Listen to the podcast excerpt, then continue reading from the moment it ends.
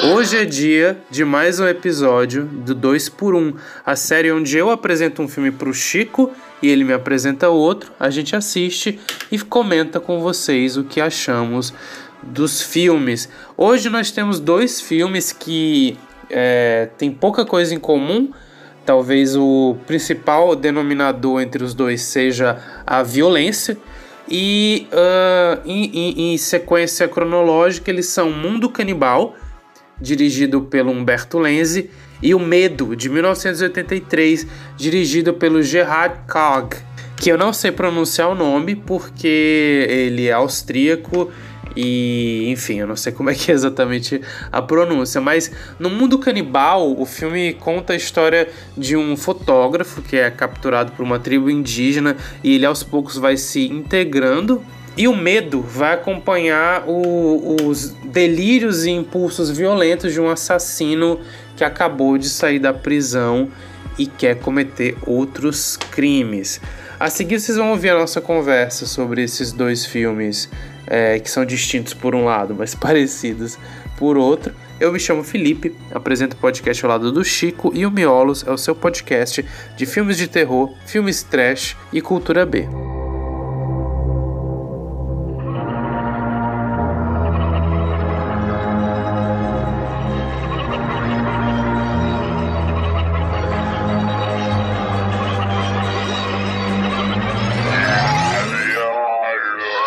Vamos lá, Chico. Mais um episódio de 2 por 1 um, a série que, como eu disse na abertura, a gente indica. Que a gente faz pra gente. É, a gente indica um, pro, um, um, um filme um pro outro, né? É, e aqui também é a oportunidade de falar de filmes que a gente não falaria é, habitualmente num, num, programa só, né? Acho que tanto o mundo canibal e o medo que a gente tá falando hoje, né? Que eu vou chamar de Angst, que é o nome original, assim, uhum. acho que uhum. faz mais sentido. Apesar de que a tradução é. foi literal, né? Foi uma tradução feliz até. Uhum. É justamente sim, medo sim, mesmo, do alemão. É, apesar de que esses dois filmes, mesmo que a gente quisesse, acho que eles não rendem um, um podcast inteiro, que eles são filmes simples assim. É, principalmente o Anguish, né? Ele, ele, é um filme muito simples e, e, direto ao ponto. Acho que o Mundo Canibal até dava pra, pra, pra falar Eu acho o contrário, mas... coisas. Vamos falar. Tudo bem, a gente, a gente pode é, conversar. Mas eu digo assim, é, no, no, sentido não que do que ele gera como conversa. Mas o nosso objetivo aqui mas... também é não só nos indicarmos filmes, mas também servir como indicação para quem é. possivelmente está ouvindo, já que não vai ter spoiler e tal. E... Enfim, é, a gente tem aqui para indicar realmente o filme e talvez discutir o que a gente achou é, interessante o suficiente para que talvez outra pessoa se interessasse também em assistir algum desses dois filmes aí. Sim, mas apesar da gente falar é, sem spoiler, a gente pode entrar um pouquinho na, na trama dos dois. Então, vamos começar cronologicamente falando sobre Mundo Canibal de 1972. Thailand. A country where two thirds of the jungle is still unexplored. Here, death reigns.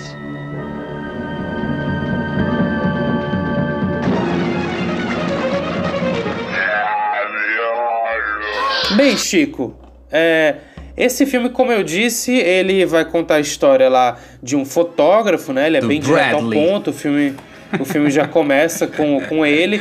Ele meio que, que arruma uma briga de bar, né? Acaba. Essa cena acaba... é muito boa.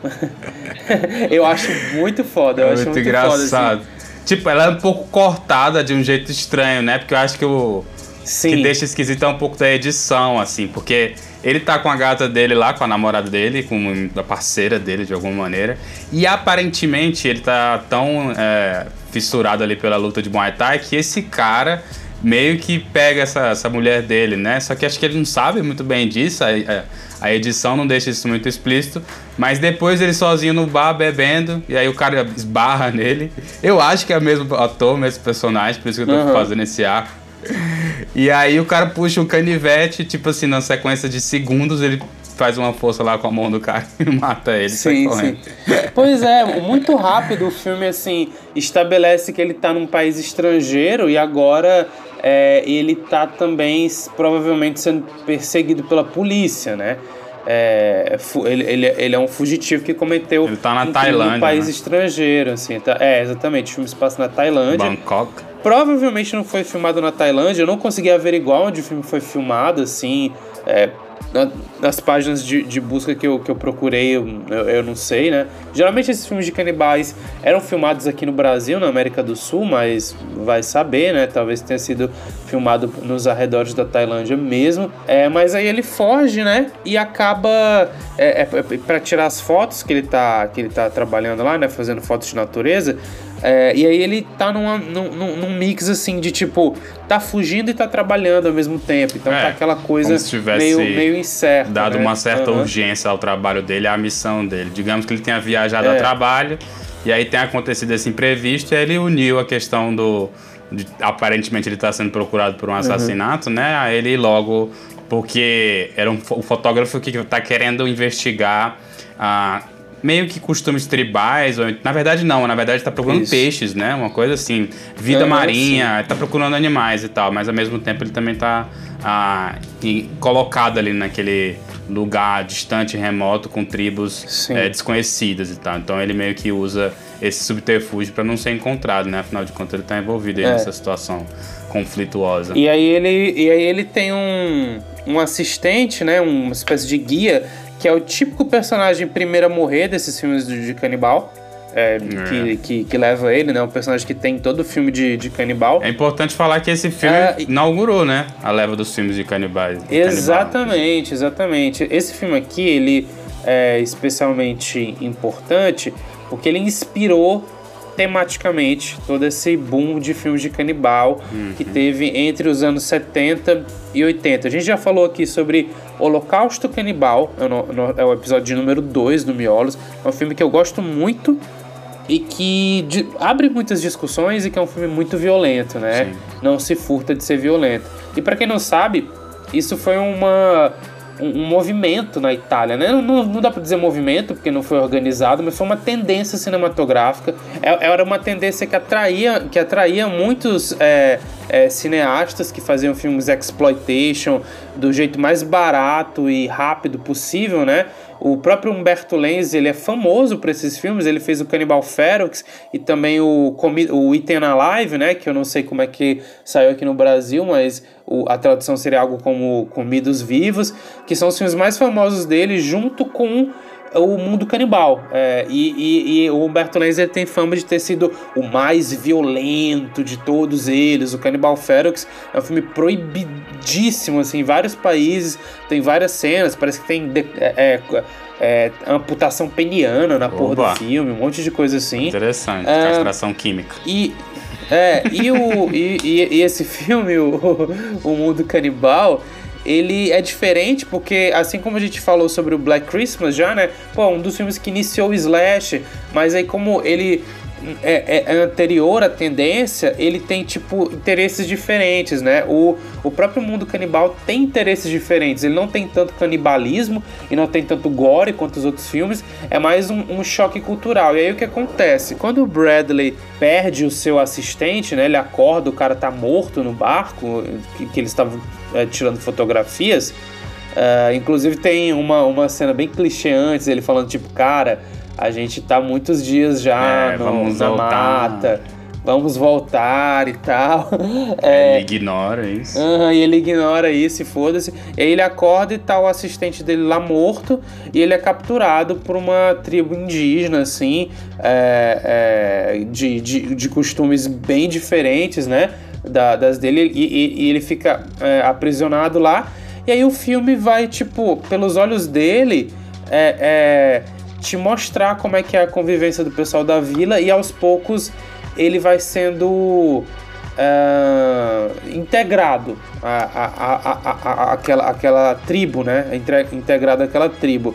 E aí é isso que a gente pode falar sobre o filme, né? Sem, sem entrar muito em, em território é, de spoiler. E é como eu disse, assim, é um filme para os filmes de canibal ele não tem exatamente viol muita violência, ele só vai, só vai ter canibalismo mesmo lá no final. Mas tem muita violência com o animal. É, é, tipo, tô falando assim. Isso é não tem... uma coisa bem tensa que tem no filme. Eu acho que é. é até pior do que o Canibal Holocausto, cara. Tem umas uh -huh. cenas que são gratuitamente, assim. Eu acho que, eu acho que no Canibal Holocausto ainda tem uma contribuição narrativa que realmente me pareceu um tanto quanto. É, tipo, estritamente feito para causar choque, assim. Claro que também no Canibal Holocausto. Mas aqui tem uma cena onde tem a, a, acho que é degolação que fala, fala, mas enfim, uma cabra. Decapitação. É, ela é degolada lá. Tem uma cena onde um uhum. macaco. Cara, é tenso o negócio, é bem tenso, assim, é muito gratuito. Então, é, não sei, acho que nem todo mundo talvez se sinta muito bem assistindo isso, assim, porque. Com certeza. Tem um problema, assim, quase que intrínseco nesse filme, que é uma questão, talvez, uh, um pouco de mau gosto, assim, porque o personagem do Bradley, ele é. Mano, ele é praticamente a. a o resumo, assim, do homem europeu é, entrando num ambiente selvagem e tudo mais, assim. Então é um pouco é um pouco esquisito em certos momentos assim as coisas que acontecem e, uhum. enfim, não é muito. O filme é totalmente de baixo orçamento, então, claro que não tem essa preocupação tão grande de ser fidedigno e tudo mais. Mas eu vejo que muitas pessoas se decepcionam, principalmente por esse título que ele leva de ser um filme sobre canibal e tal, sobre canibalismo e tudo mais. Porque eu acho que ele tá bem distante, assim, disso, assim. Se eu fosse ser sincero, eu venderia esse filme como um romance, cara. Acho que ele é muito mais um romance, é claro que é um terror e tudo mais, mas acho que o romance dentro dele tem muito mais peso do que qualquer canibalismo e tudo mais. Ter, terror barra romance isso. seria isso. Uhum. Uhum. Eu acho que ele tá mais é uma. É uma combinação, é uma combinação que a gente não vê, não vê muito, né? É, é não dessa forma, jeito, pelo né? menos. Feita isso. desse uhum. jeito, especificamente. Que a gente é, vai pois ver é, cara, assim, eu não consigo defender ele não. Eu acho que realmente ele é um pouco de mau gosto em sentido moral, né? Assim, pô, tantas coisas horríveis são feitas assim em prol de desse filme tá desse filme, desse filme ser feito, desse filme ser rodado, mas ao mesmo tempo, é, eu acho que colocando assim histori historiograficamente é, é, uma, é um pedaço da história do cinema. Não só esse filme, como todo o movimento de, de filmes canibais, né? Eles são, eles são um pedaço da história do cinema e eles são é, muito um reflexo do, de como as produções exploitation eram feitas na época, né? Atores muito ruins, é, é, temas sensacionalistas, uh, filmados em algumas vezes em países, em outros países onde a galera chegava lá explorava todo mundo. O próprio Herzog, né? Teve teve problemas com isso. Eu já. Eu, eu não, de novo, eu não cheguei a averiguar esse, esse parada do Herzog a fundo, mas eu já vi comentários de algumas pessoas dizendo que o pessoal das, da, dos lugares onde o Herzog, Herzog gravava aqueles filmes é, é, da, que ele gravou na América Latina. No Fitzcarraldo eu sei que ele se ferrou bastante. Uhum, pois é. é... Fitzcarraldo, Fitzgerald, sei lá. Então, assim era, era um modus operandi né, de fazer cinema que era um pouco diferente, mas ele eu acho interessante é, o, o resultado dessa dessa falta de senso, desse mau gosto, dessa falta de, de empatia, assim, é, no sentido de que não. Nesse, a gente teve essa conversa lá no, no, no, podcast de Holocausto Canibal. Não que eu esteja corroborando, mas uma vez que, que, ela, que, que isso existe, né? É, é, tem uma. Tem, acaba tendo um resultado artístico, né? E esse resultado do, do mundo canibal, essa violência, esse homem branco inserido na, naquela, naquela, naquele contexto de tribo, para mim gera conversas interessantes sobre, tipo, o, o qual, quais são, quais são o, os limites do preconceito, né, de, de uma parte com a outra, né, é, até até onde esse personagem era um personagem que começa como um personagem arrogante e cheio de si e escroto e depois ele vai se tornando mais sensível. Acho que tem esses pontos positivos também no Eu não sei filme. se eu enxergo esse arco nele não, viu, cara? Eu acho que é, o filme é um, tem uma vibe de Tarzan branco. uhum. Mas tu não acha que o fato dele ir perdendo o preconceito com o pessoal da, da, da tribo não é significativo por si só, de, de um fato Mas de que, tipo, preconceito tá... que ele perdeu, exatamente. Porque ele chega assim. lá meio enojado com tudo, né? Mas depois ele, ele fica do lado do pessoal, ele, ele fica do lado das pessoas. Eu acho que ele continua enojado, assim. Acho que ele não, não participa de nenhum dos costumes, ele não come nenhuma das comidas que eles comem. É, e normalmente quando ele olha pro, pros rituais é, alguns dos rituais lá são feitos assim para explicitamente serem chocantes e conflitantes com os valores europeus que ele carrega. Então, tipo, quando acontece o falecimento de alguém, é, o ritual vai ser uma coisa esquisita aos olhos dele, aí a câmera faz uhum. questão de focar na face dele e na reação dele, e em nenhum momento você percebe que ele tá é, sei lá, interessado em entender por que, que as pessoas fazem aquilo, mas muito mais assim, tipo, às vezes revoltado de que, tipo, ah, o que vocês estão fazendo aqui é errado, os, que, é o que ele acredita, tipo, o certo é da onde eu venho e tudo mais. O que não é um problema é, em si, é uma coisa até realista, digamos assim, do personagem agir dessa forma. Mas é, quando você coloca essas duas, essas duas culturas conflitantes, acaba ficando, como eu falei, uma parada meio estranha, assim, de tipo, como se ele tivesse. É, eu não quero usar essa palavra, porque isso já tem tanto valor histórico e um peso, que é a colonização, né? Ele não está de fato colonizando ninguém, mas de uma certa maneira uhum. eu vejo muito mais a influência dele sobre as pessoas do que o contrário. Tanto é que o par amoroso Sim. dele, o par romântico, é, rapidamente aprende que, a inclusive língua é dele. interpretado pela Memelei, né? É. Que foi uma atriz que fez vários filmes desse tipo, né? Ela faz o outro filme do Lenzi, que é o como eu falei, o Ethan Alive, né? Acho que ela é protagonista, se eu não me engano. Enfim, e ela, como eu tava falando, ela rapidamente aprende a, a língua americana e tudo mais, a anglo-saxã, enfim, inglês, né? Ela começa a falar inglês quase fluentemente, assim, rapidamente, enquanto ele praticamente não, não demonstra nenhum esforço em tentar se comunicar com as outras pessoas e tudo mais. E quase que o tempo inteiro ele, ele representa aquela figura de fetichização, uhum. assim, de que tipo, tem alguma coisa nele que é, é diferente, é incomum em relação a outras pessoas, e talvez por isso fosse interessante segui-lo e tal. Não tem. E como é, que eu tô, é como eu tô falando também, o filme não tá muito é, se importando em fazer essa discussão, em trazer essa discussão pra tela e tudo mais. E o primeiro ato do filme, que é essa questão dele tá entrando nessa tribo e tudo mais, fazendo aquela viagem pelo rio um pouco. É, é como é que chama aquele filme? Apocalipse Sinal do, uhum. do Coppola, assim, uma coisa meio tipo Vietnã, assim, entrando naquela floresta fechada a partir dali. E também tem um pouco do, do Herzog também, assim, que a gente percebe, é, não de influência, mas a mesma mística, assim, a mesma é, descobrimento e tal, aquele negócio que eu acho que talvez fosse um pouco popular na década de 70, que é a possibilidade de entrar em contato com tribos que nunca foram, é, uhum. talvez, Uh, enfim, foram tocadas por uma civilização, alguma coisa do tipo e tal, tudo mais, toda essa pseudo-maravilha que as pessoas achavam que existia e tudo mais, tudo isso, só que a partir de um certo momento o filme se torna essa, esse romance que para mim é muito mal uh, escrito, assim, é muito mal desenvolvido. É, as motivações uhum. dos personagens são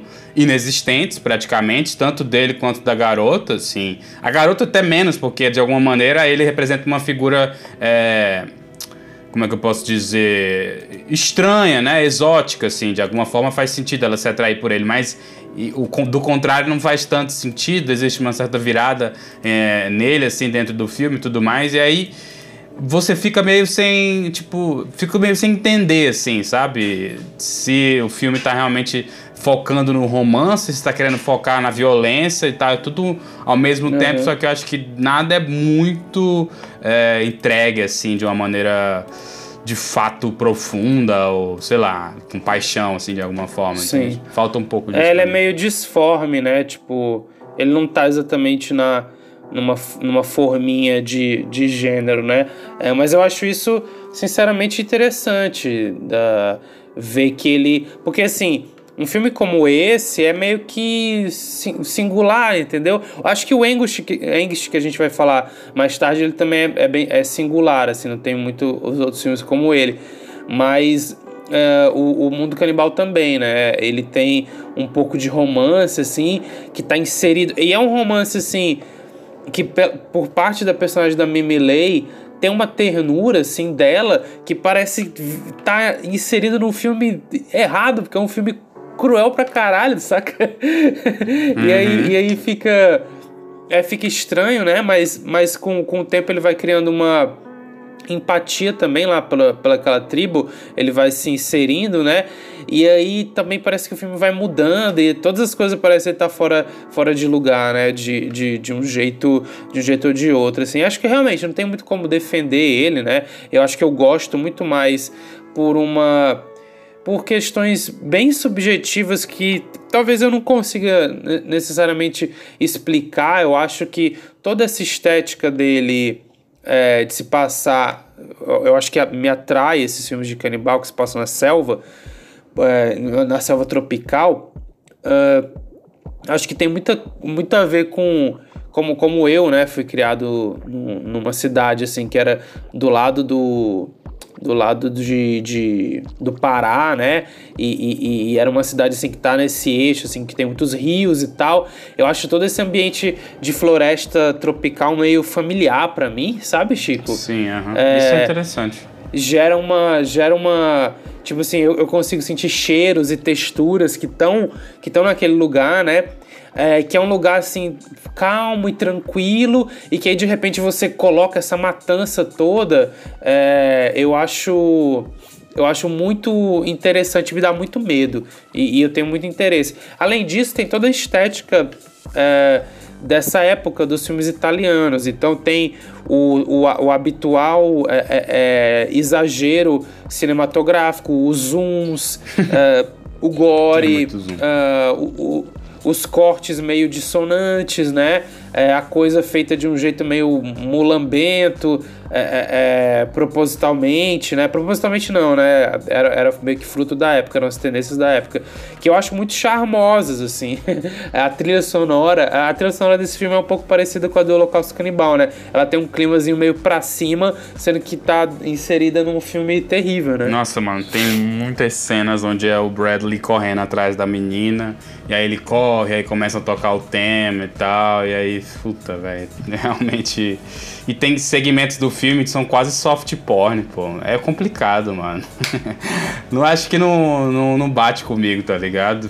Mas não tem, não, tipo, não, é, tu, tem pro, tu tem problema com o negócio de ser soft porn em si, não? Não, né? não. Mas é porque, tipo assim, é muito gratuito é a exploração da nudez e da sexualidade uhum. de uma uhum. forma que não, sei lá, não acho que seja algo interessante, tá ligado?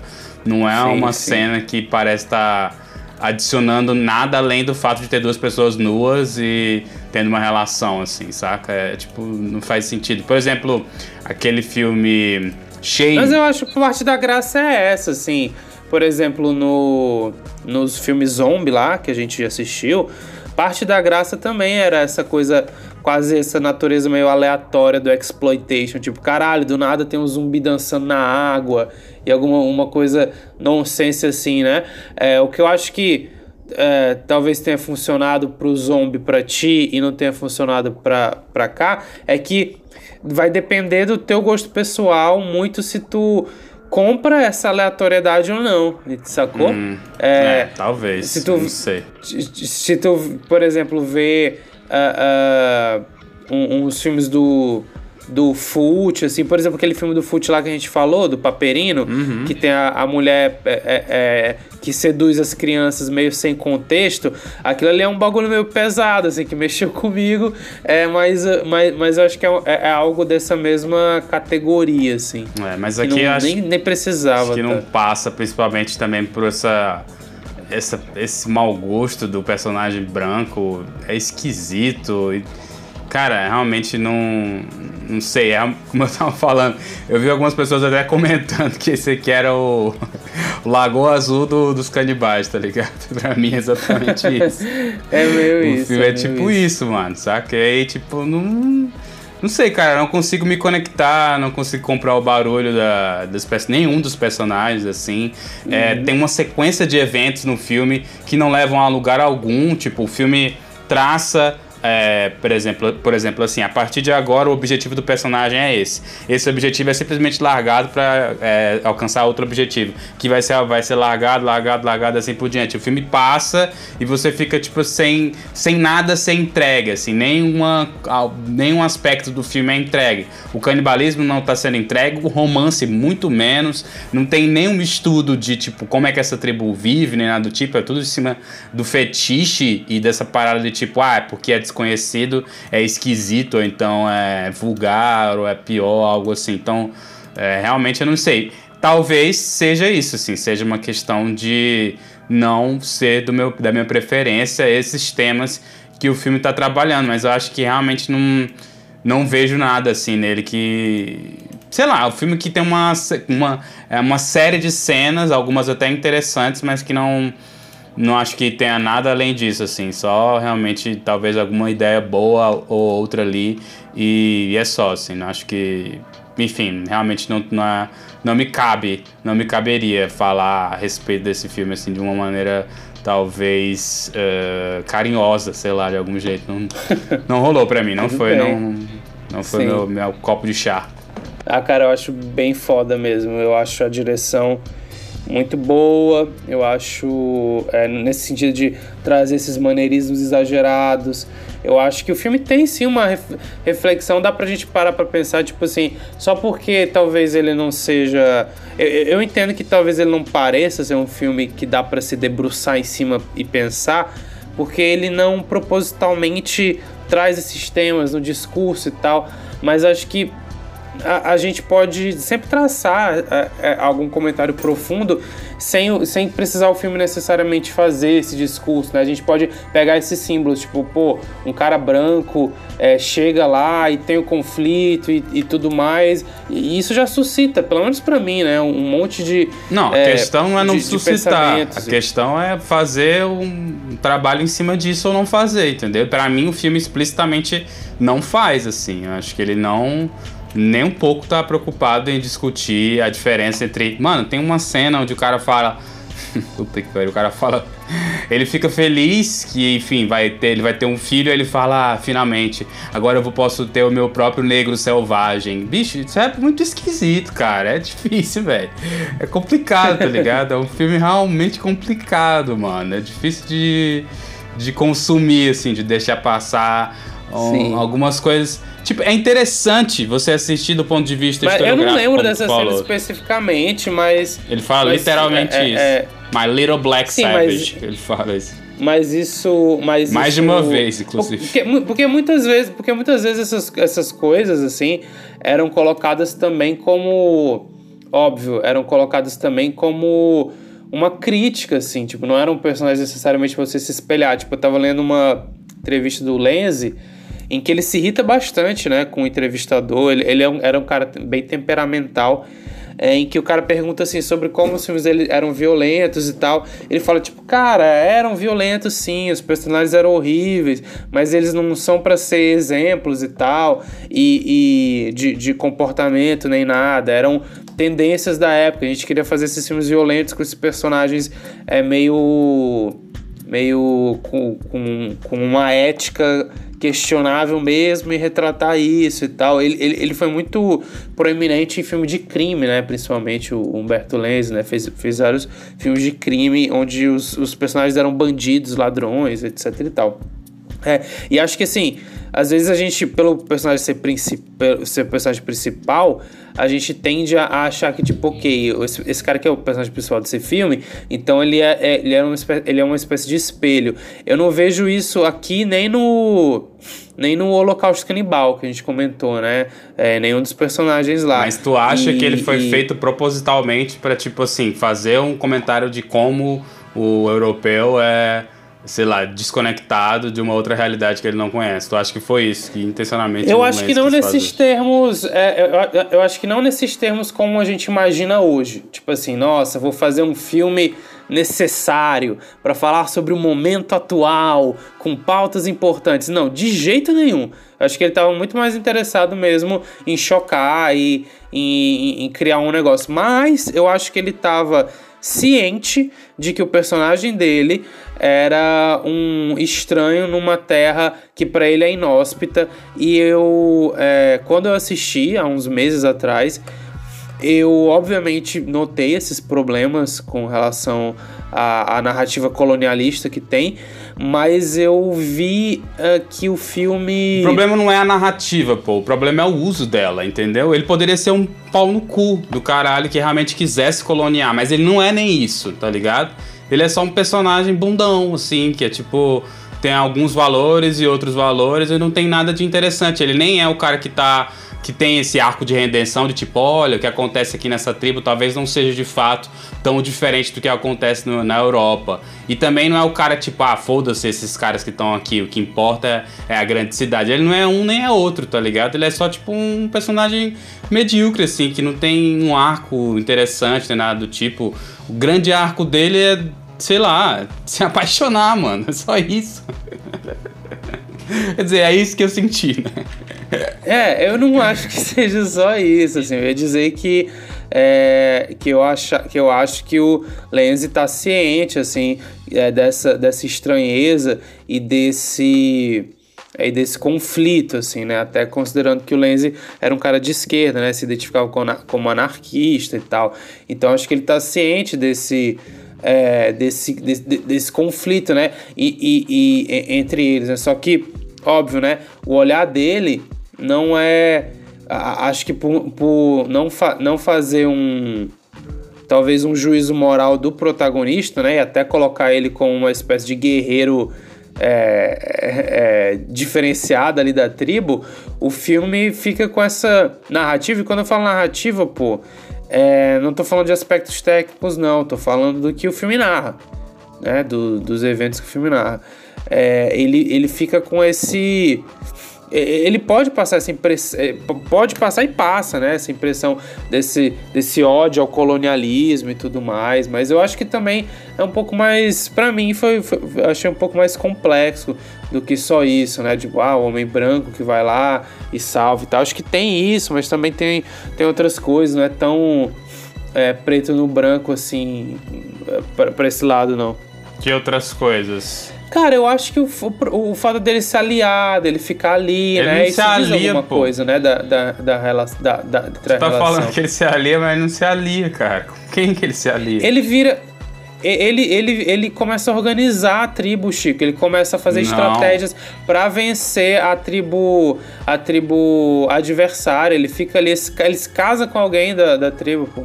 E, enfim, eu acho que só isso já gera já gera pensamento, já gera coisas sobre esse embate né, entre civilização, entre aspas, e mundo primitivo, entre aspas, e muitas coisas, várias aspas. É mais um desses filmes que expunha as contradições da época em que ele foi feito. É, com os procedimentos que ele foi feito e que, olhando pelo zeitgeist de hoje em dia, ele gera uma série de confusões e sentimentos uh, uh, fortes, assim, né? Na, na, gente.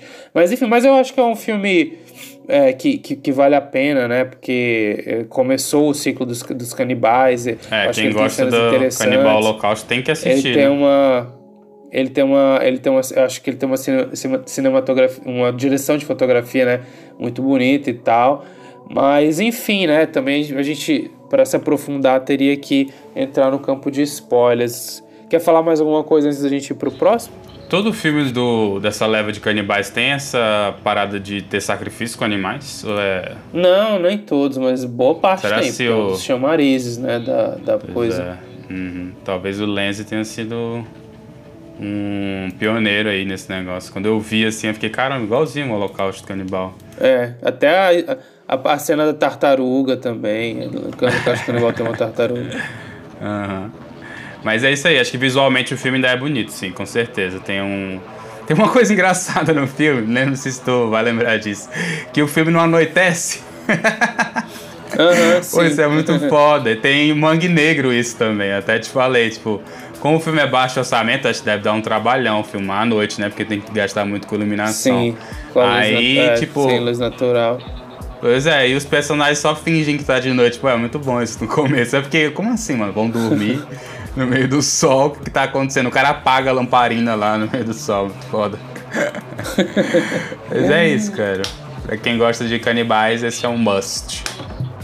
Vamos pro próximo, que é o Engst, de 1983. Saiu aqui no Brasil como Medo.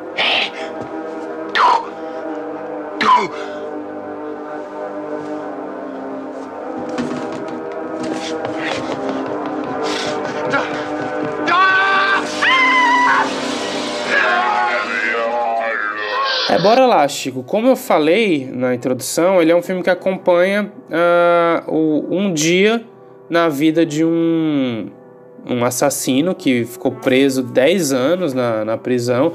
Ele sai e ele é, não se não está reformado, ele está na verdade pronto para cometer outros crimes.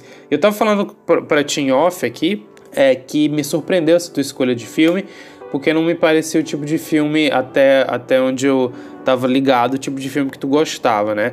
É, mas a gente pode discutir isso. Ele foi dirigido pelo pelo Gerald Cog, Karg, sei lá como é que fala essa porra. É um alemão. Eu botei aqui no eu, eu botei aqui no Google Translate, mas ainda assim não consegui aprender a pronunciar. É, e ele foi baseado, tipo, numa história real. No é. filme começa ele falando, né? Base, esse filme foi baseado numa história hum. real. Não sei se no filme, mas no pôster, certamente. Acho tá, que tem algo no filme isso. mesmo, não tô lembrando, mas talvez tenha, assim. Um outro, um outro cara, um outro assassino do nome difícil aí. É o único filme do diretor é, longa, longa-metragem, né? Uhum. Não, foi um, não foi um sucesso, foi um fracasso, na verdade, Sim. crítica e bilheteria.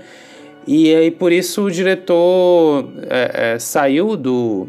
Desistiu, do, né? Desse, desistiu de dirigir, mas depois ele foi se tornando cult. Acho que principalmente é, porque esses filmes muito violentos, como é o caso do, do Angst, acabam é, tendo é, é, criando assim, ainda mais na era da internet, criando uma mística entre eles, né?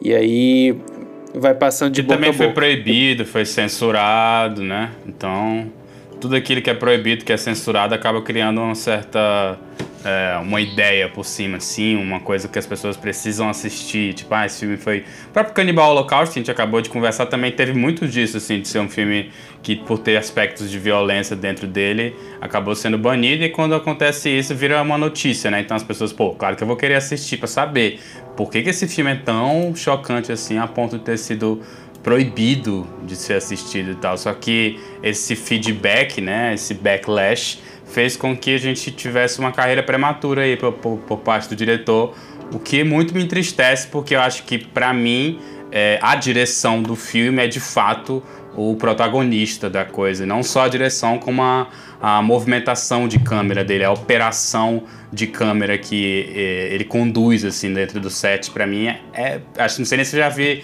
algo tão tão interessante assim, tão é, que consegue uhum. realmente te colocar na, na, na, cabeça do personagem e na perspectiva, na subjetividade que aquele serial killer, que aquele psicopata tá passando assim durante o filme e tal.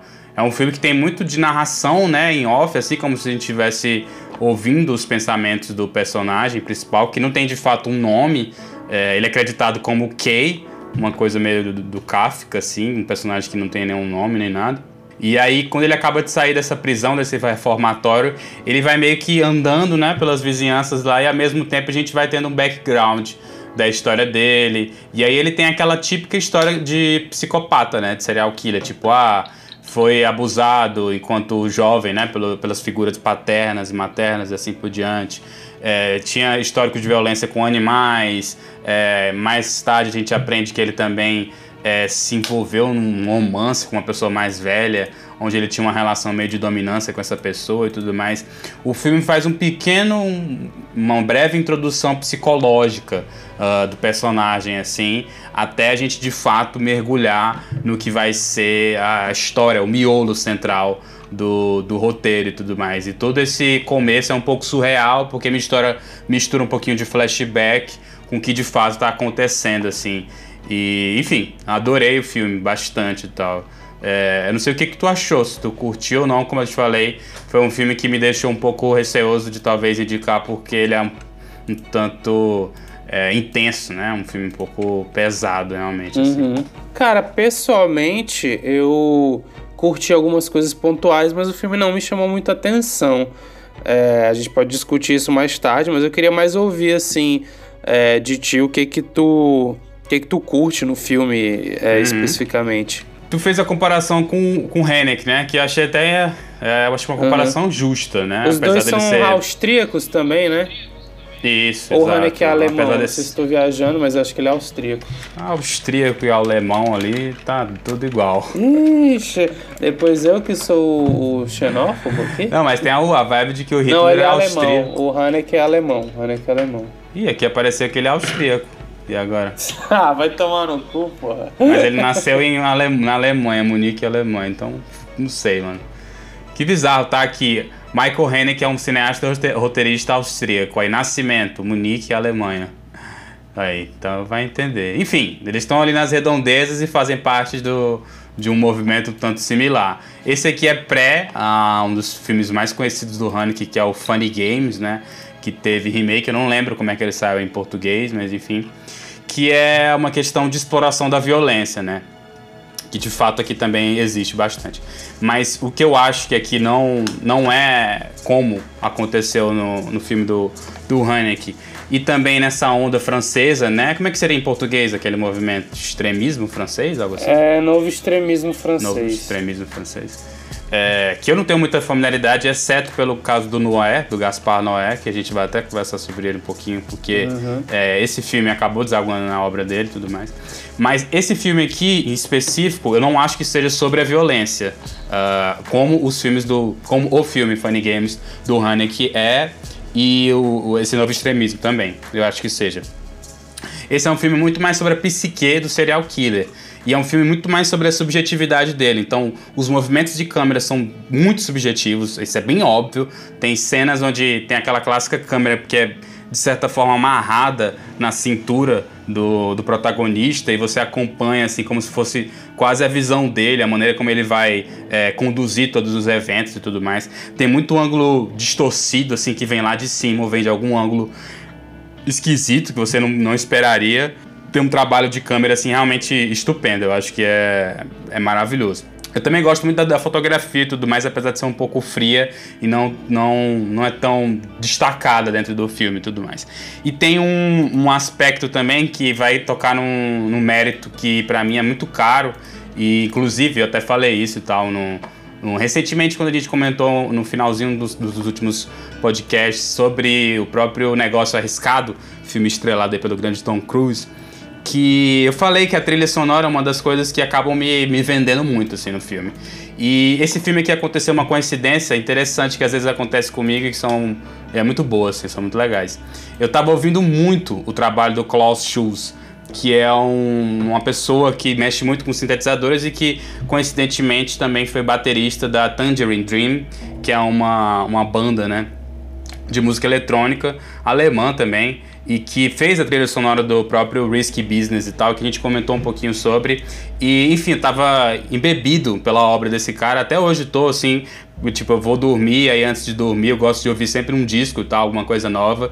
E os discos dele é, fazem parte de uma parada que chama Escola de Berlim, que é uma coisa assim que para quem tem uma noção talvez um pouco do minimalismo, talvez tenha ouvido um pouco do Philip Glass ou de coisas como Steve Reich, essas coisas assim um pouco repetitivas e que fazem parte de uma estrutura pequena que vai se repetindo, repetindo, repetindo até se tornar uma coisa grandiosa e você meio que se vê assim quase que engolido por aquilo, com vários detalhes acontecendo aqui e ali e tal. Então o Klaus Schulze é muito isso.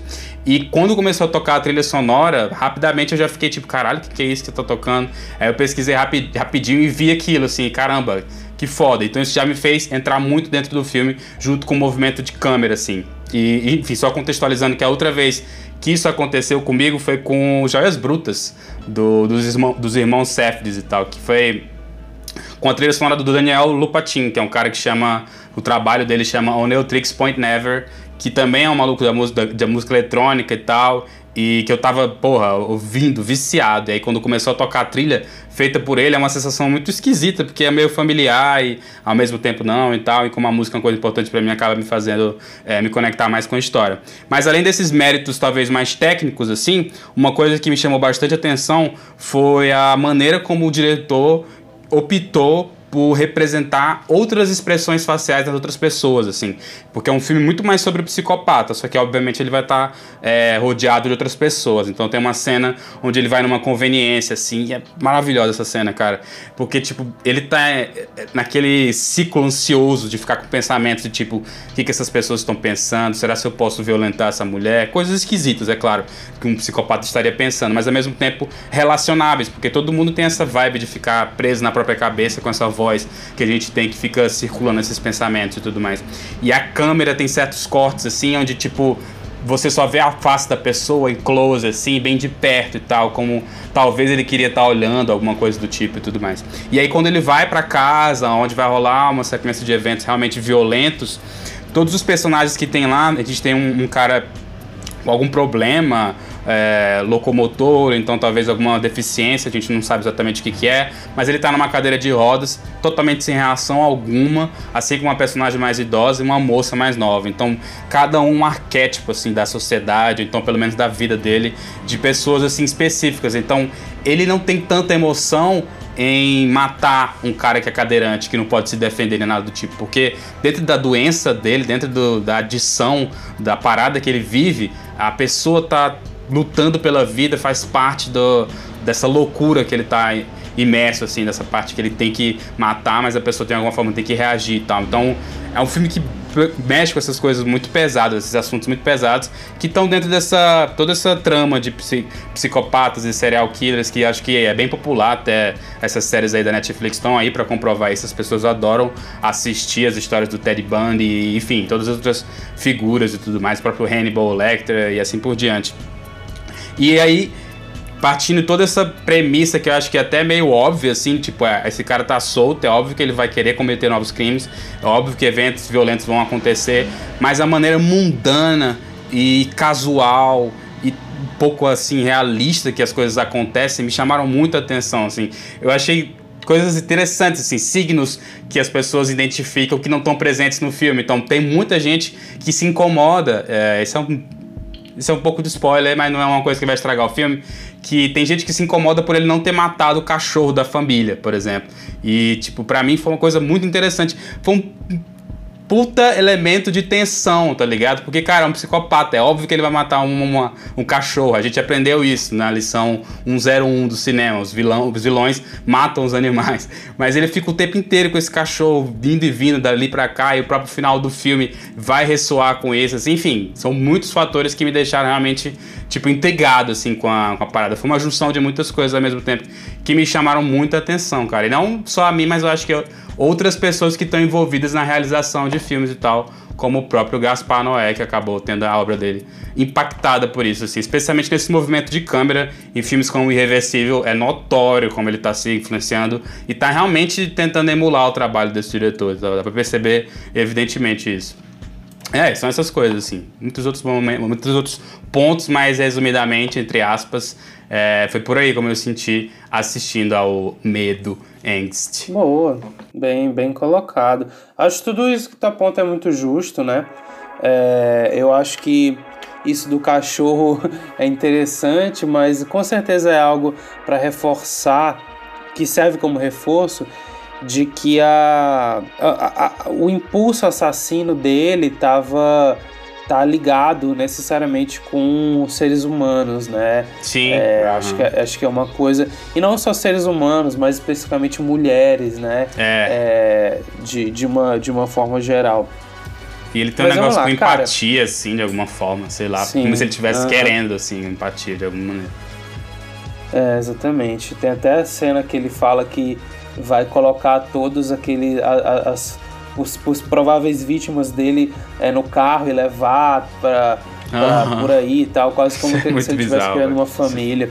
É. Cara, é, no, no primeiro ato, a proposta desse filme me chamou, chamou a atenção de um jeito positivo, porque eu vi que ele estava tentando é, fazer uma. Tava tentando não, né? Ele faz de fato um olhar sobre a psicologia é, desse assassino e de, de, de um projeto numa abordagem é, até meio a la Dostoiévski, que é um, um, autor que eu gosto muito, né?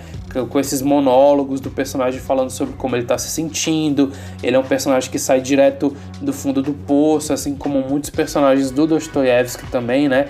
É, dos, da, das minhas leituras e da, da, das, dos meus livros favoritos do Dostoiévski. Então pensei, pô, aqui vai ter uma é, uma profundidade assim de criação de personagem interessante de um tipo que eu gosto. Mas conforme o filme avançou é, do final pro segundo, do final do segundo ato pro, pro fim, de fato, eu senti que ele abriu mão um pouco é, da, dessa construção discursiva para um fator de choque que nunca me chamou atenção é, em nenhum filme. Me chamou já, a gente conversou sobre isso acho que em outros episódios, é, que, que eu, a gente, eu pessoalmente gostava muito disso é, quando gore? eu era mais, mais novo, né? Uhum. Não, não é necessariamente gore, mas coisas meio é, para chocar, uhum. sabe? Desconforto. É, cineastas como Haneke, o próprio Gaspar Noé uhum. eram caras que eu achava foda e que hoje, não o Hanek, porque eu acho que o Hanek é muito político de um jeito que eu ainda gosto, mas o Gaspar não é, hoje em dia, para mim, cara, as coisas que eu vi dele, eu olho para trás eu fico, cara, isso não é bom. Pois é, rolou um pouco isso é, comigo também.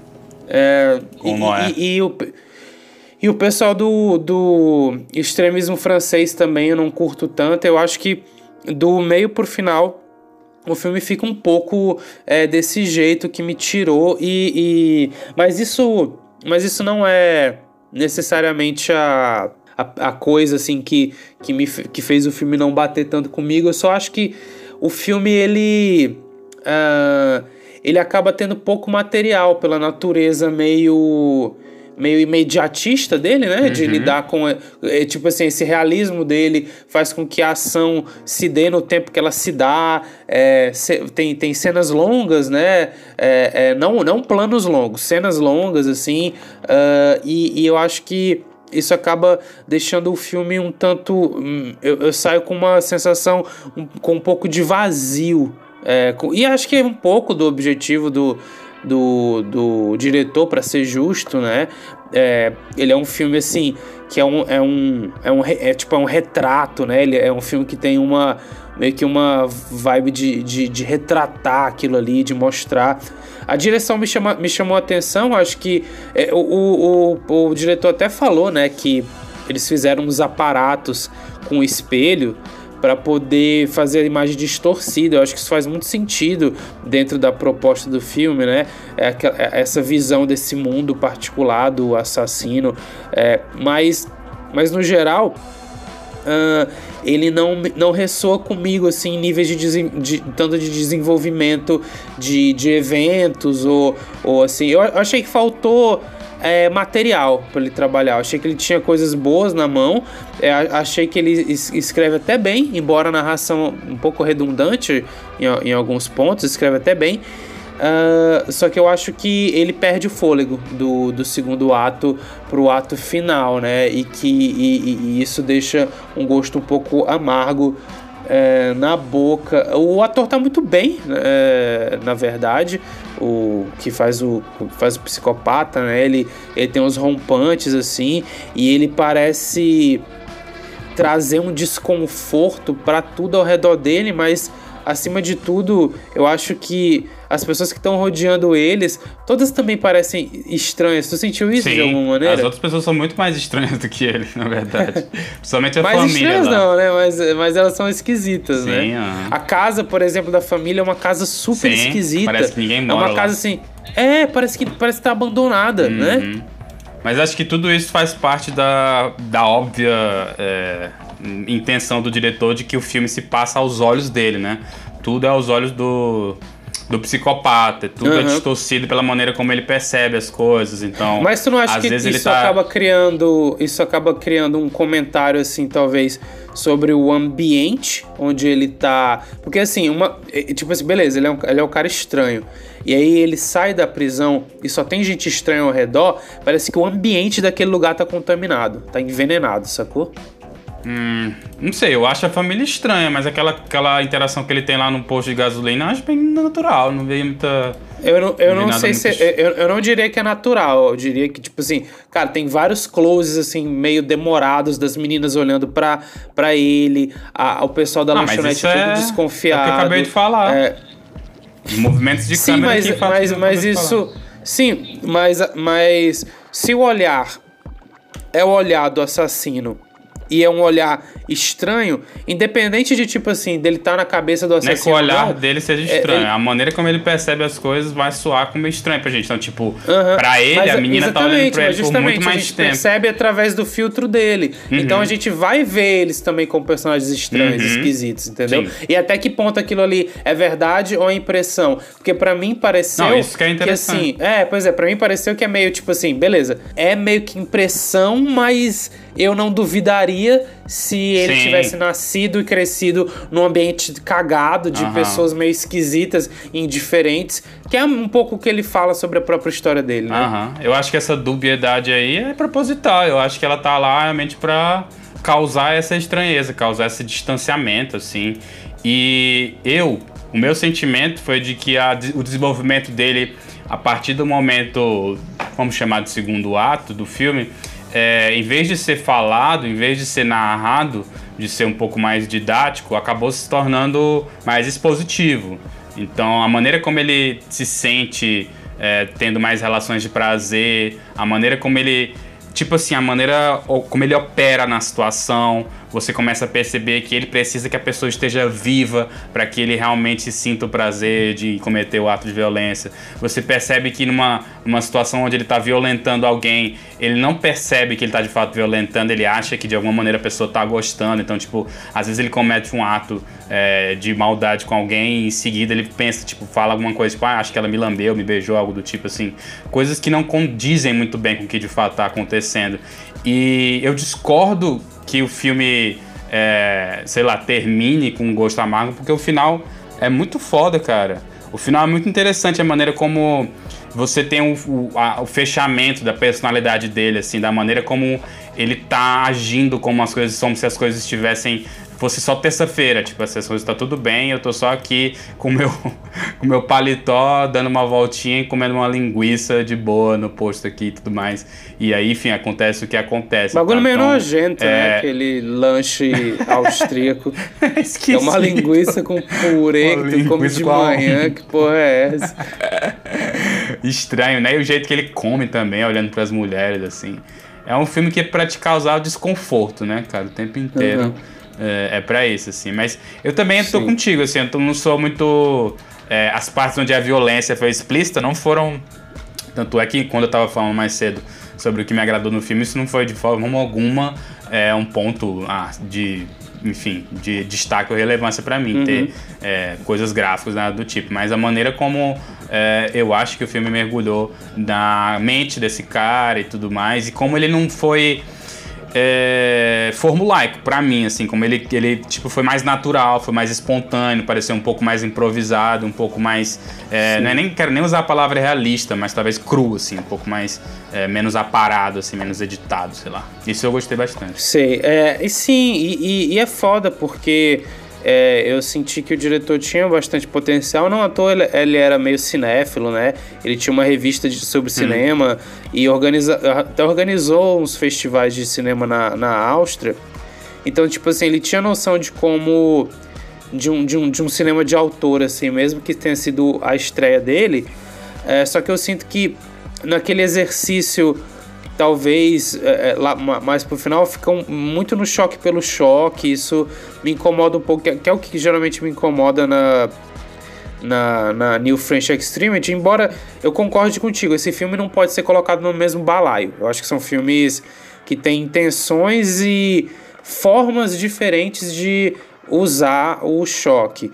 É, mas, mas realmente talvez a a, a, a simplicidade um pouco jogou contra. E, cara, é... é, um filme curto, né, também. é, ele é bem curto, ele é bem curto. Inclusive, ele tá todo no YouTube aí, quem quiser, quem quiser assistir. Ele tá numa qualidade bem ruim, né, mas, mas dá pra ver com É um pouco difícil de encontrar esse filme, infelizmente. Ele é meio escondidinho, assim, por algum motivo. Não... Quer dizer, não por algum motivo, né, ele é um pouco violento, então nem todo mundo vai sai compartilhando por aí. E por essa violência que acho que acabou chamando a atenção de pessoas como o Gaspar Noé, né? Que acho que é, é o principal cara, embaixador sim. desse filme uhum. atualmente, assim. Ele é. costuma trazer esse filme nas entrevistas. Eu tive a minha fase, né? Mas. Você ser referência do Gaspar Noé é, é era uma grande coisa, né? Uns anos atrás. Hoje em dia, acho que esse cara tá um pouco o tipo de cinema que ele fazia tá ficando um pouco datado. E, e lembrei o que, que eu ia falar. Eu acho que o filme é bem à frente do tempo no sentido das coisas estéticas que ele tá trazendo todas iam ser revividas nos anos 2000 então ele tá pelo menos quase uns 20 anos de vantagem com intuição estética né? Desse filme seco e cru que retrata o distúrbio desse, de um personagem que é centrado nesse personagem. Tem vários outros filmes de serial killer, né? Mais tardios que vão ter esse enfoque. É, alguns é, horríveis, outros menos. Mas eu acho que o que o Angus tem personalidade suficiente para para ser uma para não ser só uma nota de rodapé nesse subgênero de serial killer. Uhum. Pois é, pelo menos a, a, provavelmente ele deve ter sido uma grande influência aí para essa nova onda de extremismo francês aí, sei lá. É, o próprio Gaspar Noé tem algumas coisas interessantes dentro da obra dele, assim. É, o próprio Irreversível, né? Tem muito disso e tudo mais, mas é, o que eu, que, eu, que eu gosto de destacar nesse filme é justamente algo que está distante do choque, da violência, algo do tipo. Porque isso é um uma coisa até meio adolescente, assim, de tipo, uau, vamos assistir isso aqui porque é, é, é chocante, né? Uma coisa do tipo. Uma discussão que está até presente no outro filme que a gente falou aqui, num 2 por 1 um antigo, que é o Teses, né? Que não, acho que é Morte ao Vivo, que saiu em português, que também tem essa pequena discussão sobre uh, o choque, sim. sobre, enfim, a violência é, de alguma maneira ser esse explorada. Esse tom fúnebre dele me lembra um pouco o, o Teses, né? Teses. Uhum. Pois é, talvez tenha alguma coisa aí de similaridade, assim. E eu acho que é um filme que hoje em dia faria. Eu não sei se faria tanto sucesso, porque é um filme um pouco difícil de consumir, né? Os movimentos de câmera são um pouco é, confusos, assim, e tal. Como eu disse, são subjetivos, são é, não estão muito é, se importando se você vai ver alguma coisa, mas muito mais em movimentar você pelo cenário de uma maneira mais orgânica, mais fluida e tudo mais. E nem sei se, se todo mundo está pronto para isso. Mas tematicamente eu sei que atualmente essa parada de explorar serial killer é muito popular. Então talvez algumas pessoas aí curtiram, curtirão, aliás, uh, esse filme. Por algum motivo, talvez ressoe com as pessoas. Embora ele esteja longe do que o livrinho aí de serial killer normalmente comanda se fazer nesses filmes, né? Mas é isso. Agora no final a gente vai pro 880 sessão que a gente avalia o filme. Antes das nossas considerações finais, Chico, queria lembrar o pessoal para é, seguir a gente aqui no, nos agregadores de podcast, porque aí você vai ser notificado sempre que tiver episódio novo. E avalie a gente no Spotify. Eu conversei com um amigo meu esses dias que estava procurando o dia que avaliava, que ele ficou meio perdido, né? O Daniel, inclusive abraço pro, pro Daniel se ele estiver ouvindo. É, abraço, cara, Daniel. Você, é, é só vocês é, subirem, é, entrarem no, na, na, página do podcast, né, com os episódios, e aí lá em cima, assim, perto do, do, do título do podcast, das tags e tal, vai estar tá um, um, uma estrelinha, né? E aí com, com, uma, com, uma, com umas avaliações, né? Acho que a gente tá tipo 4.9, alguma coisa assim. Oh. Dá cinco estrelas aí pra gente, pra gente Pro Uber subir nos ranks. Uhum, e ser e ser e ser indicado. Bem, vamos lá, Chico. Fala aí é, é, é, se tu achou Mundo Canibal e Angust 880, os dois. Se tu recomenda ou não. Então, vamos lá, vamos a essa obra ingrata e difícil que é avaliar filmes, né? Porque é sempre uma coisa uma escala impossível de existir. Mas, então, começando pelo mundo canibal, cara. É... Eu realmente fiquei empolgado com o início do filme, primeiro ato, com o tema, também adorei a música e tal, gostei, já percebi. Pô, eu achei que ia ter uma, uma coisa interessante a ser testemunhada ali pelo filme. Mas, como deve ter ficado bem claro, eu não sou um dos caras que é muito entusiasta de filmes de romance, assim. Acho que não deve ser muito a praia que eu tô normalmente navegando, assim. Normalmente eu não tô por aí, não. Então, além disso, tiveram essas outras questões assim que me trouxeram para uma, uma um lado meio estranho assim de desconexão com a com a com a trama, né? Digamos assim, coisas meio esquisitas é, da relação entre aquele personagem e as pessoas que estavam vivendo ali e tal. É, só que eu quero deixar bem claro que realmente não importa se o que ele está fazendo é moralmente certo ou moralmente errado, nada do tipo. Mas muito mais sobre a exploração daquilo. Então, existe ali um conflito entre valores e o que seria interessante seria a exploração desse conflito de uma maneira é, não sei, mais, mais profundo do que eu achei que aconteceu durante o filme, porque eu acho que o filme não estava interessado em, em, se aprofundar nisso, mas muito mais em vender uma história que não me apeteceu muito, que era um tanto barata para mim, que era esse romance entre ele e a garota, que como eu falei, uhum. não tem uma motivação que me, me trouxe para dentro da história. Então, é com muito pesar que eu tenho que dar oito para esse filme. Enfim, eu acho que ele é muito importante para essa leva de filmes de canibal, eu pesquisei a história do filme, eu sei que tem muita gente que assiste com isso em mente, mas até aí, infelizmente, o filme desaponta um pouco, porque é, de canibalismo mesmo, assim, tem pouca coisa. É, logo no início, quando eu, o homem protagonista, né, o Bradley é capturado, a gente já pensa, tipo, pô, então ele vai ser o, a vítima, vai acontecer alguma coisa, mas isso é jogado de lado, é escanteado para que a gente vá acompanhar essa história aqui, mais uma vez, não me agradou tanto. Então por isso eu tenho que dar oito assim. Foi é uma pena, porque eu gosto, eu adoro essa, essa experiência de, de me submeter à indicação de alguém que normalmente eu tenho uma opinião em alta estima, como é a do grande Felipe Portugal aqui, integrante do melhor podcast de terror do Brasil.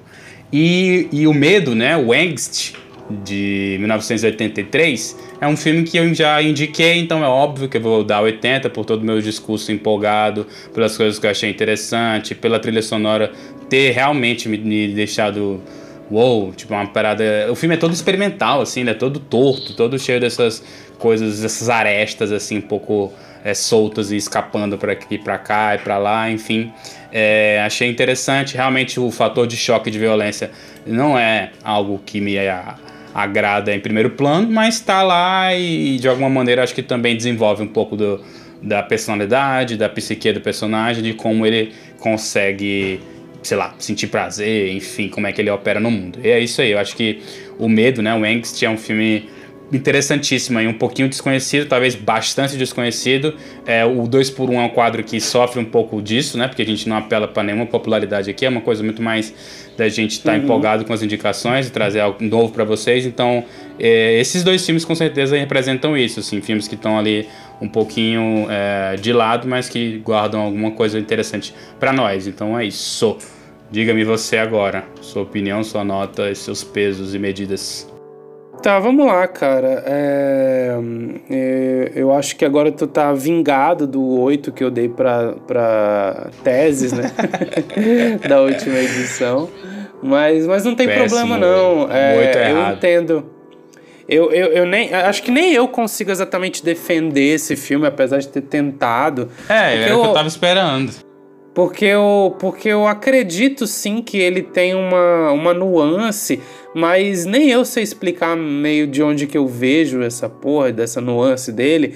É, no geral, ele é só um desses filmes com, com estilo e com charme daquela época, uh, que segue essa tradição e que simplesmente é uma tradição que eu gosto dos filmes canibais, relevando muito, não só das coisas toscas. E as coisas toscas aqui, para mim, são charmes, né? Acho que o que é mais difícil de relevar é, são duas coisas: a violência animal e os discursos estranhos dos filmes. Mas que eu acabo relevando porque eu gosto muito da estética e gosto muito da forma que os italianos dirigiam, que eu acho que ninguém mais faz isso hoje, hoje em dia, e que eu acho uma relíquia. É, essa, Fizesse seria emulando, de... né? Também é difícil. É, e aí fica tosco. É um negócio que ficou naquela época, sabe, Chico? Pois é, eu acho emular, que. Isso é foda. É, poucas, poucos diretores hoje em dia estão sabendo entender o que, que é o, o, a estética do agora, assim, dos anos 2000 pra cá. Uhum. Eu vejo muito isso no em, em dois caras é, asiáticos. Um é o Wong Kar-wai e o outro é o Kiyoshi Kurosawa. Eu acho que eles souberam incorporar os anos 2000 e, e, e souberam tirar algo bonito dali, sabe? É, no mais, uh, tem, tem, tem, tem pouca coisa é, que eu acho que. Principalmente de 2010 para cá. Né? personalizar. Né? Exatamente, principalmente de 2010 para cá, né? É, até porque é, a estética tá sendo essa coisa referencial dos anos 80 muito, muito já batida. Mas voltando a falar do, do, do filme, então é isso, né? Eu, eu gosto desses cacuetes, essas coisas. E, tipo, às vezes até quanto mais tosco, melhor, assim, de algum jeito. É, é, é me fascina uh, o, quão, o quão tosco esse filme pode ser é, às vezes, embora conhecendo as coisas que foram feitas dentro do cinema italiano, Chico, eu, eu, eu te afirmo, esse filme aqui não é dos mais. Tá, tá, passa longe de ser dos filmes mais burros, embora tu, tu tenha dito que ele é, não tem uma discussão e tal, porra, então é, tem umas coisas que eu nunca vou te indicar, porque é basicamente é, é, é, Essa era uma saída, né? Assim. Essa era uma saída, não, não é necessário também que o é. filme faça isso, né? Porque essa é uma das coisas que poderia ter acontecido. Sim, mas, mas acho que justamente por ele ser o primeiro filme desse boom, é, ele não. ele meio que não conhecia o terreno onde ele próprio estava andando. Sim, né? isso é claro. Então, mas, mas para mim é 80, né? Eu ainda tenho esse filme esse filme como um, um, um ótimo filme, assim, um bom filme. É, recentemente eu, eu tava colocando as estrelinhas no Letterboxd, que eu nunca tinha colocado, mas eu fui dando estrelas para os filmes. Aí eu dei quatro estrelas para o Man from the Deep River, que é o mundo canibal, né? Também tem que levar em conta é... que eu vi no. Vou falar isso só porque Darkflix nunca vai patrocinar nós, mas, ô dona Darkflix, arruma as legendas ao menos aí, pelo amor de Deus. Tava ruim, eu não lembro. Eu Puxa. vi na Darkflix, eu não lembro como O cara falava uma coisa, eles inventavam praticamente o que tava na legenda. É. Era bem Muito ruim. bom. Agora, o Engust, cara, eu, eu vou ser mais generoso, assim, com o Engust do que eu fui com, com o Teses, assim. O Engust, ele é um filme de pequena escala e ele pelo menos é, se atém a ter uma duração que assim, quando, quando ele começa a ficar um pouco redundante para mim, um pouco cansativo é, e um pouco parecido demais com algumas outras coisas que eu já vi, embora ele, ele tenha sido meio pioneiro, ele só acaba. E eu acho. Eu, é, é um é, eu falei que, que assim. É, certamente. É, eu falei que o, o, terceiro, o segundo e o terceiro ato são mais fracos, mas te, ele tem uma, uma, tem uma boa cena de encerramento. É massa, eu gostei. Que é, que é uma. uma é. a, a, câmera. A câmera sobe, não, não vou falar, né? A câmera sobe tem uma panorama da cidade hum. junto com uma, uma, créditos, né? uma fala do psiquiatra ah, enquanto de um psiquiatra enquanto sobem os créditos. Eu achei isso impactante, é uma boa sequência de créditos. É, então é, que meio que amarra assim, deixa o filme os, ecoando, os né? significados né? do filme, é, deixa o filme, deixa o filme ecoando. Mas eu ainda acho que ele seria intermediário. Se eu tivesse que avaliar entre 8 e 80, daria tipo 60. é uma nota, uma nota intermediária, né? Mas aqui no caso não tem isso. Só que assim, dar 8 para esse filme também me parece demais, é, porque ele tem uma, uma um apuro na, na visão te, na, na, na visão temática dele, né? Tem um apuro de como de como transmitir essa visão e tal. Então, então acho que faz sentido. É, então é 80 para mim. É, eu acho que vale a pena assistir, até porque ele é curtinho e é o único longa do diretor, então vocês vão poder dizer aí na, na mesa do bar que vocês maratonaram a filmografia de um diretor austríaco sem precisar fazer. E é um pouco pesado, então não, não assista num momento inconveniente. Tem a, mente. Ah, público de, do Miolos aqui já ouviu a gente falando sobre o Holocausto Canibal, Chico. Já ouviu a gente Não, mas eu digo sobre... assim, tipo, pesado de, de assistir, sei lá, um filme um pouco. Talvez. Não sei se é uhum. lento, sei lá como falar, mas ele é um pouco inebriante, Perfeito. sei lá. Mas é isso. Por hoje é só, pessoal. Não se esqueçam de seguir a gente nas redes sociais. Não Os links esqueça. estão todos na descrição. Fazer aquela, aquela paradinha de seguir, avaliar, blá blá blá. Recomendar, vamos compartilhar. A... Recomendar, a exatamente, exatamente. E até a próxima semana. Tchau.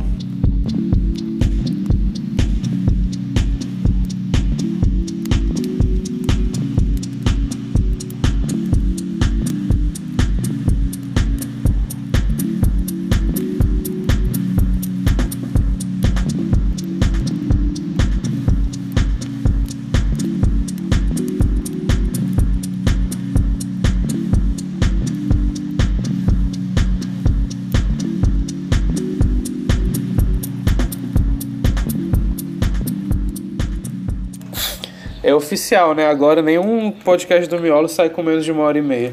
Né. Os caras do Miolos estão enchendo o saco. Mano, tu viu Foi o último do... escândalo do Adam Nossa, Levine? Adam sabe quem é um Adam Levine? Adam Levine, Não. sabe?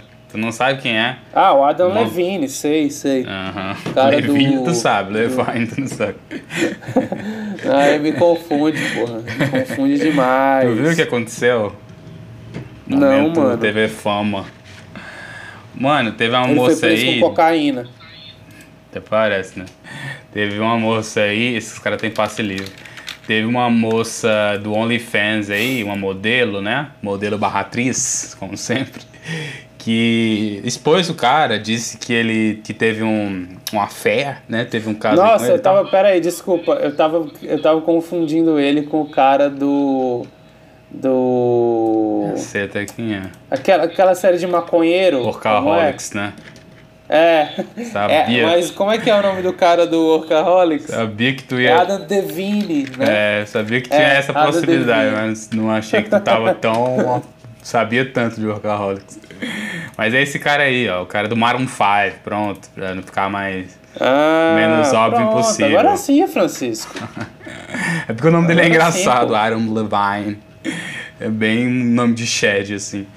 E aí, mano, essa gata do OnlyFans é, deu um exposed no maluco porque ela, ele é casado, ela teve um romance com ele enquanto ele tava casado e tal. OnlyFans ou TikTok? Aqui nas notícias tá TikTok. É, foi no TikTok que ela fez isso, né? Mas o trampo dela é OnlyFans. Ah, tá. Aí pode ser que eu esteja dando fake news aqui, vocês não vão saber nunca. Mas, é, enfim, ela fez isso e tal, expôs o cara, blá blá blá. E aí ela mostrou as mensagens que ele mandava pra ela no Instagram, e é muito engraçado. tipo, é engraçado o jeito que ele digita e tal, isso já é engraçado, meio teenager digitando. Mas o mais doido, velho, olha o papo que ele meteu nela. Ele perguntou pra ela se ele podia nomear o próximo filho dele com o nome dela, mano. o nome dela é, é Summer, né? E ele queria nomear o nome uhum. do garoto dele com o nome dessa gata, pô. Qual é a vibe desse cara, mano? Intenso, né? Um pouco intenso. Que história, velho. Meu que Deus. história louca, mano. Eu só sei disso porque eu, eu tem um youtuber que eu assisto que comentou essa porcaria. Mas eu achei engraçado as mensagens, da maneira como ele escreveu. Pô. Há um tempo atrás, cara, essa galera. É porque acho que é uma galera, mano, que não tem que fazer muito esforço para pegar ninguém, não, sabe? Uhum. Então acho que Tu manda qualquer porra de papo aleatório. Tu lembra dos papos que o Neymar mandava pra. Sim, pra é. menina lá que vazaram? Os comentários era tipo isso, pô, esses caras não tem. Eles chamam de game, né? Que é tipo o cara ter a, a, a malícia, né? Pra conseguir ficar com alguém. Porque precisa, né, mano? O cara. Olha as mensagens aí. Ok, serious question. I'm having another baby and it's a boy. I really wanna name it Summer. You okay with that? That's serious. Muito bizarro, velho. Pô, e nessa seara aí de mensagens pelo Instagram, teve uma que tu tem que estar sabendo. Que foi uma mensagem ah. que o Drake mandou pro Fantano. Não, o Drake de Drake Josh? Não, Drake, Drake, Drake, porra. Olha as minhas referências. Olha a referência do cara. Ai, que brincadeira. Deixa eu ver se eu cato aqui. É. Eu sou ruim de, eu sou ruim de música pop, Chico. Eu não, não, não pego. Mas tu sabe quem nenhuma... é o Drake, obviamente, né? Sei, sei. Drake o que, que ele mandou pro de... Anthony Fantano? Tu vai quebrar a cara dele. Your existence is a light one. And the one is cause you're alive. And because you somehow wife the black girl, I'm feeling like a decent one on your existence. Olha o papo do cara, mano. Caralho. Que isso, cara mundialmente ele conhecido fez... e tá puto com ele, crítico ele fez, de internet. Ele, ele fez review, o, o Fantano fez um review negativo do último disco dele, foi? Sim, o Fantano já tem uma história de um histórico de fazer reviews negativos de discos do Drake e não inadvertidamente, né? Até porque o Drake, pelo amor de Deus, o cara sabidamente é um cara que contrata os ghost producers, né, os produtores fantasma para fazer música para ele e não tem nenhuma curadoria de bom gosto, tipo, ele faz coisas muito genéricas e tal, enfim, tem alguns sucessos que as pessoas adoram, mas enfim, Drake sempre foi muito, muito genérico uhum. muito fraco. E eu acho que depois desse último, essa última crítica que ele fez ao Drake, ele deve ter ficado puto aí. O Drake lançou um último disco que é meio house dos anos 90, saca? Que é uma coisa até interessante, Sei. legal, mas Sim. daquele jeitão, mano. Tipo, o cara contrata os melhores produtores, mas nem pensa, tipo assim, ah, vou pegar uma parada que eu acho que vai ser interessante, nada Tipo, eu tô, claro que eu tô presumindo, assim, mas é... É, é, é house feito por publicitário. É, né? isso, uh, tipo um house que aparece nos ads do Google antes de tu assistir um vídeo sobre, o, o, sei lá, o pirula. E, e o que foi interessante desse caso ainda é que, tipo, ele mandou um direct pro Anthony Fantano. Aí o Anthony Fantano fez um vídeo sobre isso, só que fez zoando. Ele editou a imagem e colocou, tipo assim, ei, aqui é o Drake, eu eu queria falar contigo porque eu tenho uma ótima receita de cookie vegano para te dar. E aí ele fez tipo o textinho do Drake falando como se estivesse dando a receita para ele. Aí o Drake viu isso aparentemente e fez um stories. Ele mesmo compartilhando, ó, oh, eu não hum. dei nenhuma receita de cookie vegano nenhuma. A mensagem que eu mandei pro Fantano foi essa aqui. E aí ele, aspas, expôs primeiro a mensagem, tipo, dizendo, deixando claro que ele tinha, é, enfim, sei lá, eh, o que, que ele fez aí nessa parada. Nem como é que dá pra chamar isso, né? Não é xingar, né? Na, na parada bem idiota. E aí depois disso o Fantana realmente publicou a parada e conversou com. E óbvio que a comunidade ele, ele falou, dele né, adorou. Ele falou. É, mal da mulher do. Tipo assim, ele botou a mulher do cara no meio, né? É. Escroto, muito baixo. Uhum. Assim, cara, eu, te, eu tenho a impressão. Isso é um negócio que eu converso é, de vez em quando com a minha namorada, porque ela tem uma fascinação de acompanhar esses delírios dessa galera famosa. É, tem uma galera que é famosa num nível que começa a, tipo, ter delírio de grandeza, saca? Tipo, a... o próprio Elon Musk é um cara que faz muito isso, né? Sim. Que tem muito essa vibe. Mas a, a, ela tava falando lá que a Megan Fox hum. é, casou agora com o Machine Gun Kelly, né? Hum. Aquele cara aí que, que, eu nem sei. É bom, Chico, ele? Eu nem... Cara, eu só conheço uma música dele não não acho muito boa, não. Que eu conheci Enfim, aleatoriamente. Uma música de pseudo emo rock aí, que não é nem emo rock, nem nada. Ah, merda. e aí, cara, ela, ele é, ele é tipo 4, 5 anos mais novo que ela, né? E aí ela falou numa entrevista que ela acha que ela materializou ele quando ela tinha uns 5, 6 anos de idade, desejando muito forte por ter o amor da vida dela. Perfeito. Tipo, ela literalmente acha que ela que ela materializou o, o, cara. Tipo, ele existe porque ela pediu, saca? É, é um nível é um nível de delírio bizarro, né? Então assim não me não me espanta quando é, alguém cutuca o ego dessas pessoas e destrói muito facilmente, né? Mas é um pouco quebra, estranho, né? Não, tipo o Kanye não acha do mesmo jeito, pô. Não, eu sei. Eu sei que ele é rival do Drake, assim, de algum Eu jeito, sei, eu mas... sei. Mas eu tô falando assim, tipo, o Anthony Fantana, pô, é um crítico de internet. E, cara, ele não é muito wow assim, não, cara, pra tu. É, assim, ele não tá nem, tipo. Ele não é nem dos veículos do, digamos assim, da grande mídia, é. né? Tipo, ele tem. Ele é grande, sim, de fato, claro. sim. Mas ele não é tipo uma é uma Rolling Stones ou alguma coisa do tipo que realmente teria poder para para sei e lá. os argumentos dele lá, normalmente que são muito subjetivos assim. Ele obviamente explicita isso, mas eu tô querendo dizer no sentido de que tipo, quando ele vai dizer que a música é ruim, ele não faz uma grande, um grande mergulho na produção, ele não analisa a, sei lá, a progressão da música, a maneira como é desenvolvida, as referências, é, o que está querendo emular, nada do tipo. Uma coisa tanto quanto superficial mesmo, assim, uma, uma opinião um pouco... Ele é tipo resenhista, é. né? Ele é resenhista. Uhum. E aí, tipo, ele falar isso sobre uma música tua e esse essa opinião, basicamente invalidar o que outras, sei lá, 9 milhões de pessoas falaram, é meio esquisito, né? Meio estranho. Um ego realmente um pouco uhum. fácil, talvez. Mas todos nós temos esse, esses pontos, né? Eu acho que o que separa a gente dele Sim. é só o fato de que talvez a gente não, não fosse mandar uma DM pro Antônio Pantana. Isso é muito vacilo. Ai, caralho. Mas é isso, esse é, final foi bom, hein? Fomos o, um tabloide aqui. Tu viu o negócio lá da VTube, que ela tá grávida do Eliezer? isso hoje. Ah, esse cara é o cara do youtuber. Ah, oh, do youtuber. Não, que youtuber, é, tá doido? Big Brother. Parecendo um boomer aqui agora. É isso que eu queria dizer, mas mandei um youtuber. ah. Cara, ele era. Eu acompanhei só um pouquinho desse BBB porque ele tava muito chato.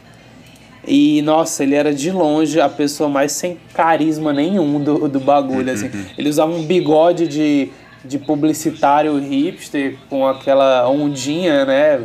na ponta. claro. e, e, ele ficou marcado no Big Brother porque ele ficou, pegou, passou herpes para as pessoas. Aí sim, perfeito. É. Pai do meu filho. e, e, e, que ele dava em cima de um monte de menino ao mesmo tempo, um bagulho assim. Caraca, olha isso, pô. O, eu, lembrei foi daquela foto dela, da VTube lá, da Alpha. Eu fiquei pensando se a gente fosse ah, sim, Instagramers, a gente deveria ter postado aquilo. para as pessoas verem é. aquela maravilha. Infelizmente, não é só. É foda porque é um triste fim, né? Porque tipo, a VTube tinha muito potencial para ser uma geradora de entretenimento de aí, das boas. É, ela gera bons memes. E agora. Aquelas é, novelas dela. Vai... Uhum. E agora provavelmente ela vai se retirar para maternidade e vai ficar um mundo um pouquinho mais triste agora. Que pena, né? Acho que realmente temos uma perda aí. Uhum. Caralho. Vamos nessa. Bora. Vai ser processado Falou. pela VTube, seu futuro filho.